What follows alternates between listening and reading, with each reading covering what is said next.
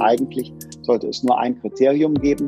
Kann man Hygiene, kann man Gesundheitsschutz gewährleisten durch unterschiedliche Maßnahmen, räumliche Trennung, Schutzmaske und so weiter.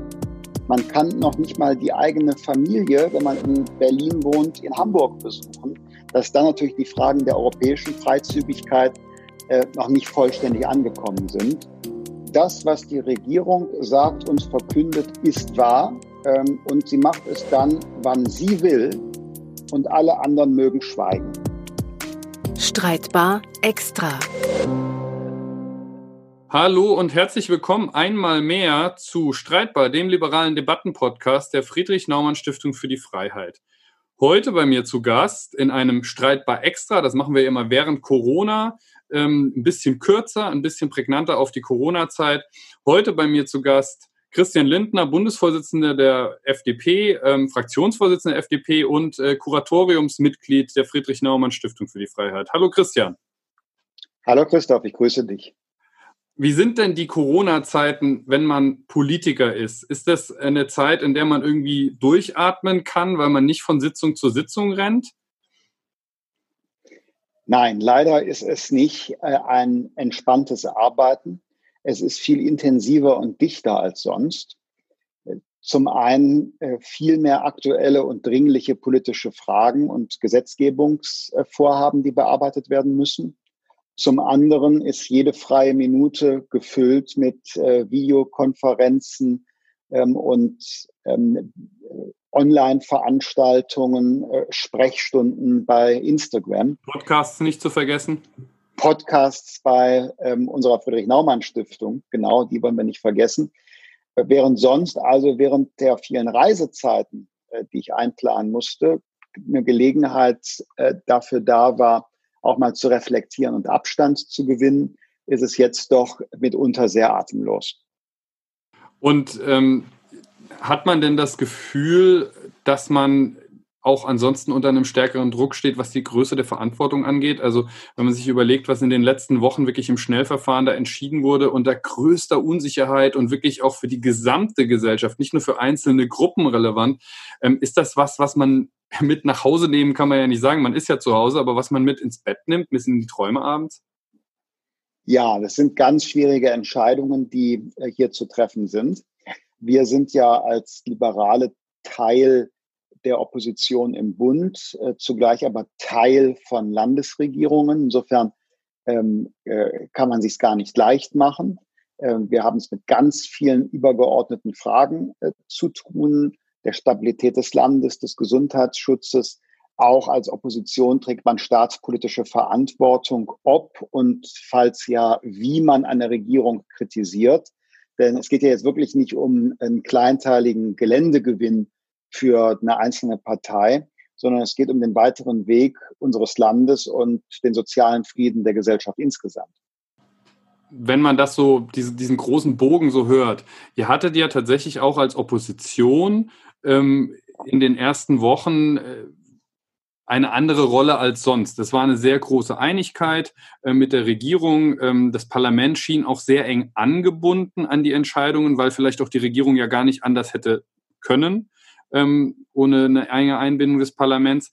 Jetzt scheint sich das so ein bisschen aufzulösen. Sowohl ähm, auf Länderebene wird zunehmend ausgeschert aus, aus dem, was so von Bundesebene vorgedacht wird, aber auch die Oppositionsparteien zeigen sich wieder stärker. Vorweg die FDP. Ähm, ist das irgendwie, hat sich da aber was verändert im Verhältnis? Spricht man trotzdem jetzt enger miteinander, weil man mal so nah beieinander war? Gibt immer einen guten Austausch ähm, jenseits dessen, was ähm, so an äh, Unterschieden öffentlich ausgetragen werden muss. Er war, wie du zu Recht gesagt hast, besonders intensiv zu der Zeit, als die Regierungskoalition sich auch die Stimmen der Opposition sichern wollte, weil nie klar war, ob nicht die Zahl der Kolleginnen und Kollegen in häuslicher Quarantäne die Mehrheitsbildung beeinflusst. Insofern waren wir da sehr eng eingebunden, haben auch das eine oder andere beim Sicherheitsnetz für die Arbeitsplätze und die Wirtschaft oder auch im Infektionsschutzgesetz positiv noch beeinflussen können. Ähm, am Anfang waren auch alle in den Abwägungen einer Meinung. Es hätte ja Alternativen gegeben, wie die sogenannte Herdenimmunität. Die schien aber niemandem verantwortbar zu sein. Die beste äh, Krisenstrategie war zu Beginn das kontrollierte Runterfahren des Landes, um uns vorzubereiten und äh, um zu lernen. Äh, jetzt aber haben sich die Abwägungen verändert. Das Land ist weiter. Wir haben beim Gesundheitsschutz ähm, Fortschritte gemacht. Das Gesundheitswesen ist besser aufgestellt. Wir äh, haben Versorgungslücken bei Schutzmaterialien geschlossen. Ähm, und vor allen Dingen äh, sind äh, wir alle, ist die Bevölkerung äh, inzwischen aufgeklärt und informiert über die Gefährlichkeit von Corona und was man an Hygienemaßnahmen auch individuell treffen kann. Sind die Leute weiter, als die Politik ihnen zutraut? Ich würde das bejahen. Ähm, und das ist auch einer der Gründe neben den anderen Aspekten, die ich genannt habe, weshalb man die Krisenstrategie jetzt modifizieren könnte statt der vielen Ausnahmen und Verbote und eben diesen, diesen äh, kaum durchschaubaren Netz von Einzelentscheidungen, ähm, finde ich den Hinweis von Professor Krause von, von Helmholtz aus Braunschweig äh, richtig, der sagt, eigentlich sollte es nur ein Kriterium geben, kann man Hygiene, kann man Gesundheitsschutz gewährleisten durch unterschiedliche Maßnahmen, räumliche Trennung, Schutzmaske und so weiter. Wenn man das kann, kann ein Laden, ein Lokal, ähm, ein Hotel, eine Schule öffnen oder eben nicht. Äh, das wäre der erste Punkt, wo ich eine andere Krisenstrategie empfehlen würde. Und der zweite Punkt ist, die regionalen Unterschiede ernst zu nehmen. Denn ähm, es gibt ein unterschiedliches Infektionsgeschehen. Wenn in einer Stadt ein neuer Herd ausbricht, dann bedeutet das nicht, dass am anderen Ende der Republik automatisch auch das gesellschaftliche Leben angehalten werden muss. Das kann jetzt regionalisiert intelligenter erfolgen. Und wenn man dann die Digitalisierungsmöglichkeiten abschließend gesagt noch dazu nimmt, dann sind wir gerüstet, um mit dem Virus jetzt umzugehen und auch eine äh, zweite Welle zu bewältigen.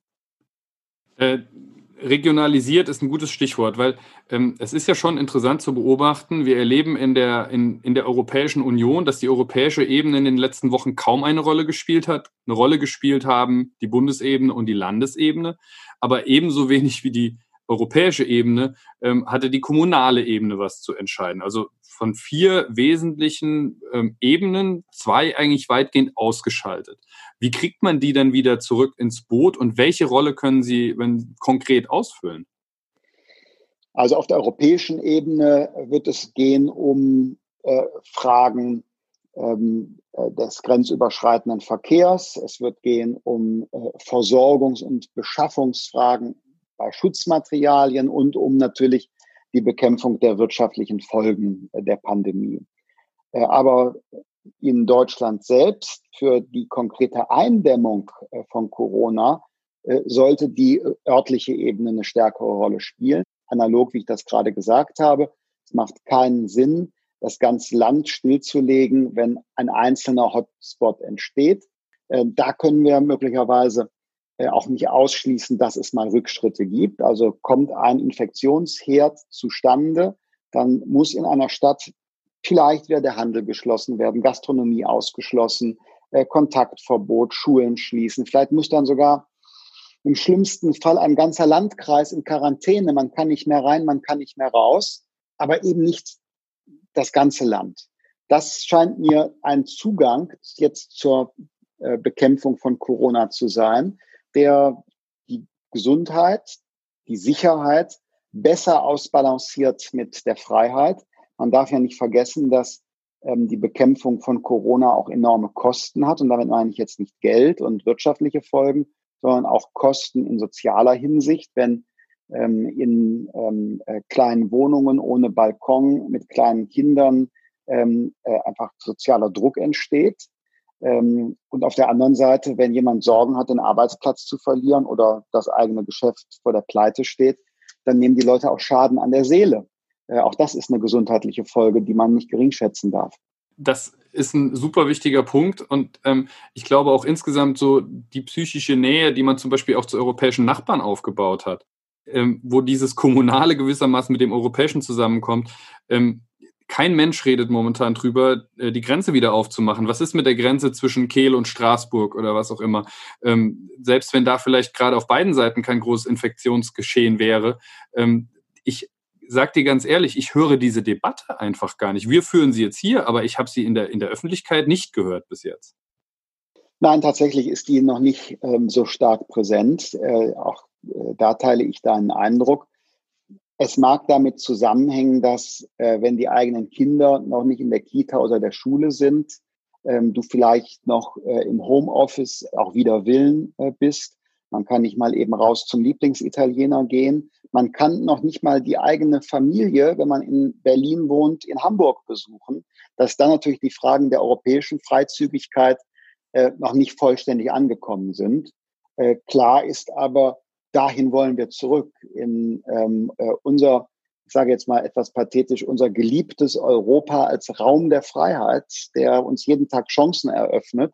Ähm, und da wollen wir nicht ähm, Schlagbäume zurück, nicht ähm, wegen der Migrationsdebatte seinerzeit wollten wir die Schlagbäume. Ich will sie aber auch nicht auf Dauer wegen ähm, Covid-19 haben. Ähm, Jetzt war vielleicht mein Beispiel gerade auch gar nicht so gut, weil Frankreich natürlich tatsächlich auch ein Land ist und gerade das Elsass mit einem extrem hohen Infektionsgeschehen. Äh, ähm, aber es gibt ja durchaus in Europa ein paar interessante äh, Beispiele von Ländern, ähm, vielleicht auch von Ländern, denen man es gar nicht so zugetraut hätte. Ich sag mal Griechenland, auch Portugal, ähm, mit Zahlen, die sehr nah an dem sind, was man aus Deutschland kennt, obwohl es Länder sind mit einer ganz anderen Gesundheitsinfrastruktur, die gut durch die Krise gekommen sind und die natürlich auch auf die nordeuropäischen Touristen im Sommer in der Regel angewiesen sind. Ähm, gibt es irgendeine Perspektive, die du siehst von deiner Seite aus, dass man eben vielleicht nicht nur den Schlagbaum nach Frankreich wieder öffnet, sondern darüber hinaus in Europa? Ich halte das sogar für nicht nur nötig, sondern auch für erforderlich. Ähm, man kann noch Bulgarien und Jugoslawien nennen, die gut durch die Krise gekommen sind, die zum Teil weit vor Deutschland Krisenstäbe eingesetzt haben die ganz viel unternommen haben ähm, in äh, ihren äh, touristischen Destinationen, um äh, Gesundheitsschutz sicherzustellen. Ähm, warum kann man nicht äh, Interessen verbinden? Äh, in Deutschland werden viele Menschen den Wunsch haben, auch wieder in die Sonne, in den Urlaub zu kommen. Ähm, das wird nicht alles nur im Inland gehen können bei uns. Ähm, und die wollen natürlich Umsatz haben, damit es keinen wirtschaftlichen Einbruch gibt. Also wenn es gesundheitlich zu verantworten ist, dann äh, muss es auch politisch ermöglicht werden. Ist auch keine Frage der Bettelei gegenüber der Regierung, sondern ähm, das ist geradezu eine Erwartung, die man stellen muss. Wenn es nicht erforderlich ist, Freiheiten einzuschränken, dann ist es erforderlich, Freiheiten auch wieder zu eröffnen. Das äh, ist schön gesagt. Jetzt ist die Frage, ob das, was wir hier gerade führen, eigentlich schon äh, im Neudeutsch eine Öffnungsdiskussionsorgie ist. Ähm, es ist eine Orgie, ja. genau, so von Homeoffice zu Homeoffice, beide im ja. Hemd. Ähm, die, aber äh, Spaß beiseite, es ist ja tatsächlich ein, ein Bon mot fast schon, äh, dass die Kanzlerin da irgendwie eingeführt hat in die Debatte. Ähm, ein, eine Aussage, die von ihrer Kanzlerschaft am Schluss wahrscheinlich bleiben wird. Ähm, mhm. Es ist aber nun so, dass sie ja selbst ähm, zusammen mit den, mit den äh, Ministerpräsidenten der Bundesländer ähm, ganz viele Dinge, die sie wahrscheinlich vor einer Woche noch als Orgie bezeichnet hätte, jetzt gerade heute, wo wir das aufzeichnen, der Podcast wird ein bisschen später erscheinen, ähm, umgesetzt hat. Also Öffnung von Zoos, Öffnung von Museen, äh, die Kinderspielplätze wieder offen. Also gerade auch für die Kleinen, für die Kinder, die auch extrem unter sowas leiden, weil sie es nicht verstehen, passiert auf einmal weiter was. Ähm, wie passt das zusammen, diese Form von Krisenkommunikation? Ich möchte gar nicht Krisenmanagement, sondern Krisenkommunikation sagen. Vielleicht passt es so zusammen. Äh, das, was die Regierung sagt und verkündet, ist wahr. Ähm, und sie macht es dann, wann sie will. Und alle anderen mögen schweigen. So sehe ich das Wort Öffnungsdiskussionsorgie. Das ist ja nur ein Wort gewesen. Vorher hat der Regierungssprecher sich mehrfach ähm, den Fragen äh, verwehrt, äh, wann jetzt bestimmte Freiheiten wieder ähm, ähm, gewährt werden und so weiter. Und das finde ich einen unparlamentarischen Zug. Was mich besorgt dabei ist, dass auch in der Zivilgesellschaft und in den sozialen Medien es viele gibt, die dann sekundieren. Also wer Zweifel anmeldet an den Abwägungen der Regierung, der die Verhältnismäßigkeit in Frage stellt, wie ich das regelmäßig mache, der zu einer anderen Einschätzung kommt, welches Mittel ist erforderlich zum Gesundheitsschutz und welche Mittel ähm, treffen nicht zu, der wird äh, mitunter äh, scharfer Kritik ausgesetzt. Ähm, man solle doch die Regierung machen lassen, keine Störfeuer, das sei Agitation und so weiter.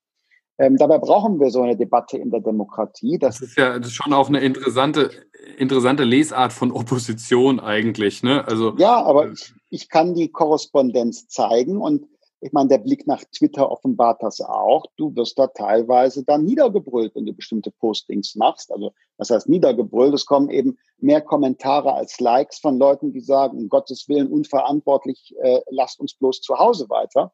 Vereinfache das etwas. Und ähm, das nehme ich schon wahr. Mich schüchtert es allerdings nicht sehr ein, weil ich halte die Debatte für nötig. Sie muss geführt werden. Und inzwischen gibt uns ja auch die Rechtsprechung äh, Recht oder hat eine ähnliche Position, was die Verhältnismäßigkeit angeht. Im Saarland wurde die Frage Kontaktverbot aufgeworfen von Gerichten. In äh, Bayern die Frage dieser willkürlichen 800 Quadratmeter Flächenbeschränkung beim Handel. Und das Verfassungsgericht hat die pauschale Aussetzung der Versammlungsfreiheit gerügt. Also da sieht man ja, diese Verhältnismäßigkeitsfrage, ähm, die ist nicht nur Teil der politisch-parteipolitischen Auseinandersetzung, sondern äh, die findet inzwischen Eingang auch in Rechtsprechung. Äh, ich finde, es ist ein gutes Zeugnis, dass unser politisches System sich da selbst ausstellt übrigens. Ähm, wenn wir jetzt den nächsten Schritt äh, der Öffnungsdiskussionsorgie gehen wollen, ähm, die Öffnungen kommen jetzt peu à peu, aber damit ist es ja faktisch nicht getan. Also der wirtschaftliche Schaden ist da, unheimlich viele Menschen in Kurzarbeit, auch schon Jobs weg, Unternehmen, die es nicht geschafft haben ähm, Existenzen, die wirklich am Ende sind. Ähm, was kann denn der nächste Schritt sein? Wie machen wir den Menschen wieder Mut? Wie sorgen wir auch dafür, dass diejenigen, die vielleicht gut durch die Krise äh, gekommen sind, nicht aus Angst, dass es sie auch noch erwischt, irgendwie jetzt die Hand auf den Geldbeutel halten? Hm. Es ist so eine Plattitüde von wegen, dass in der Krise eine Chance liegt. Ähm, aber wir sollten versuchen, diesen etwas plattitüdenhaften Satz mit Leben zu füllen. Äh, wir haben jetzt äh, äh, eine ganze Menge gelernt über die Vorzüge der Digitalisierung und die Defizite, die die Digitalisierung in unserem Land hat, bei Schulen, in der öffentlichen Verwaltung, eben äh, schrieb mir jemand und sagte, na ja, also alle klagen über Konsumzurückhaltung. Er wird jetzt gern ein neues Auto kaufen. Problem ist, äh, er kann es nicht zulassen, äh, weil die äh, Behörde äh, das gegenwärtig nicht ermöglicht. Also da bekommen wir ein Bewusstsein davon, was nicht gut läuft, jetzt im Feld Digitalisierung. Also kann man sich doch vornehmen, das gehen wir jetzt, sobald wir können, an und beseitigen diese Defizite. Das wäre doch eine positive Nachricht, dass aus dieser Covid-19-Krise heraus Deutschland die Potenziale der Digitalisierung in der ganzen Bandbreite des äh, öffentlichen, wirtschaftlichen Lebens ähm, und der staatlichen Verwaltung bis hin zu den Schulen nutzt. Und aber wirtschaftlich, ich meine, du hast gerade das Auto genannt. Äh, es ist ja auch wieder eine neue Abwrackprämie in der Diskussion. Die Lufthansa soll gerettet werden. Ähm, retten wir jetzt alle mal nochmal mit Staatsgeld oder wie ist das da wird ja Weg? nicht gehen. Ja, das wird ja gar nicht gehen, sondern ähm, auch da gilt, wir brauchen die Zuversicht, dass die, die wirtschaftliche Dynamik aus der Mitte des Landes wieder wächst, also durch private Investitionen und privaten Konsum.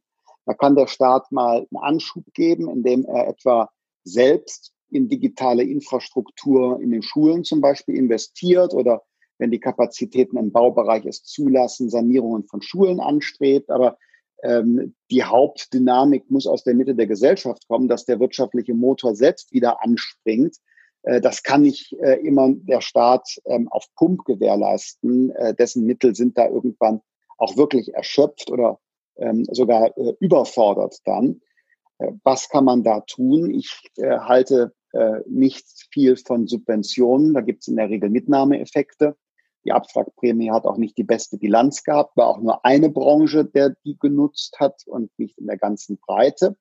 Ähm, deshalb ähm, schlagen wir eher eine wirtschafts- äh, und wachstumsfreundliche Steuerreform. Die fängt an bei den Arbeitnehmerinnen und Arbeitnehmern. Denen kann man das Signal geben, ihr habt jetzt mehr Spielraum zu erwarten für Konsum durch eine Entlastung ähm, über ähm, die Sofortabschreibung von bestimmten Wirtschaftsgütern äh, bei den Betrieben, äh, auch etwa im digitalen Bereich könnte man da die Abschreibungsfristen verlängern oder verkürzen oder sogar auf eine Sofortabschreibung äh, kommen. Das wäre auch ein echter Investitionsturbo, bis hin dazu, dass durch eine insgesamt niedrigere Belastung der Wirtschaft wieder Raum gegeben werden kann, auch zum Aufbau von Eigenkapital. Und das wäre dann, und da schließt sich der Kreis, der sichere Arbeitsplatz, der dadurch ähm, ähm, auch äh, garantiert werden kann. Äh, das wäre dann auch für die Menschen das Gefühl, okay, wir können Vertrauen fassen, wir können wieder uns auch Wünsche erfüllen, wir können reisen, wir können wieder konsumieren. Ähm, jetzt ist äh, heute der 30.04., an dem wir das aufnehmen. Ähm, morgen ist der Tag der Arbeit. Äh, nächstes Jahr wird es auch wieder einen Tag der Arbeit geben, so am Rande des Beginns des Bundestagswahlkampfes. Und ähm, jetzt stellen wir uns einfach mal hypothetisch vor, der DGB lädt dich ein, nächstes Jahr am Tag der Arbeit ein Resümee äh, auf der großen Bühne ähm, zu, zu diesem Jahr und der Corona-Krise zu ziehen. Was wären die liebsten drei Sätze, die du dort sagen würdest im Rückblick? Hm. Wir haben viel ähm, äh, weniger Arbeitsplätze verloren, als dass neue geschaffen worden sind durch ähm, ähm, äh, ein Rückbesinnen auf die Kräfte der sozialen Marktwirtschaft. Ähm, zum Zweiten, wir haben verstanden, dass wenn man von der Wirtschaft spricht, nicht eine fremde Besatzungsmacht unseres Landes gemeint ist, sondern dass die äh, wirtschaftliche Substanz die Grundlage auch für ökologische und soziale Ziele sind und dass wir alle die Wirtschaft sind, als Kunden, als Arbeitnehmer, als Arbeitgeber sitzen wir alle in einem Boot. Und zum Dritten, dass diese Covid-19-Krise wirklich ein Ausgangspunkt war äh, für eine neue Aushandlung unseres Gesellschaftsvertrags mit mehr Vertrauen auf den Einzelnen, mehr Solidarität, Zukunftsorientierung des Landes. Also dass von da eine echte Erneuerung unserer Gesellschaft ausgegangen äh, wäre. Das wäre eine ganz gute Bilanz. Das ist ein wunderbares Schlusswort, denn wir sind auch schon mit unserem kurzen Streit bei Extra am Schluss angekommen. Ich danke dir, lieber Christian, für deine Zeit. Das war gar nicht so streitbar. Das äh, würden manche vielleicht anders sehen. Dass wir nicht gestritten okay. haben, heißt ja nicht, dass es nicht ganz, ganz viele sehr streitbar finden, was du und vielleicht auch ich hier gesagt haben. Insofern, der Liberale, das, der, der Platz des Liberalen ist zwischen allen Stühlen. Wir kennen das Zitat. Ähm, ich glaube, wir bleiben dabei und äh, kämpfen weiter für die Freiheit in diesem Land und in Europa. Ich danke dir für deine Zeit und ich danke mich natürlich bei allen, die wieder zugehört haben bei diesem Streitbar Extra, dem liberalen Debattenpodcast der Friedrich-Naumann-Stiftung für die Freiheit. Herzlichen Dank.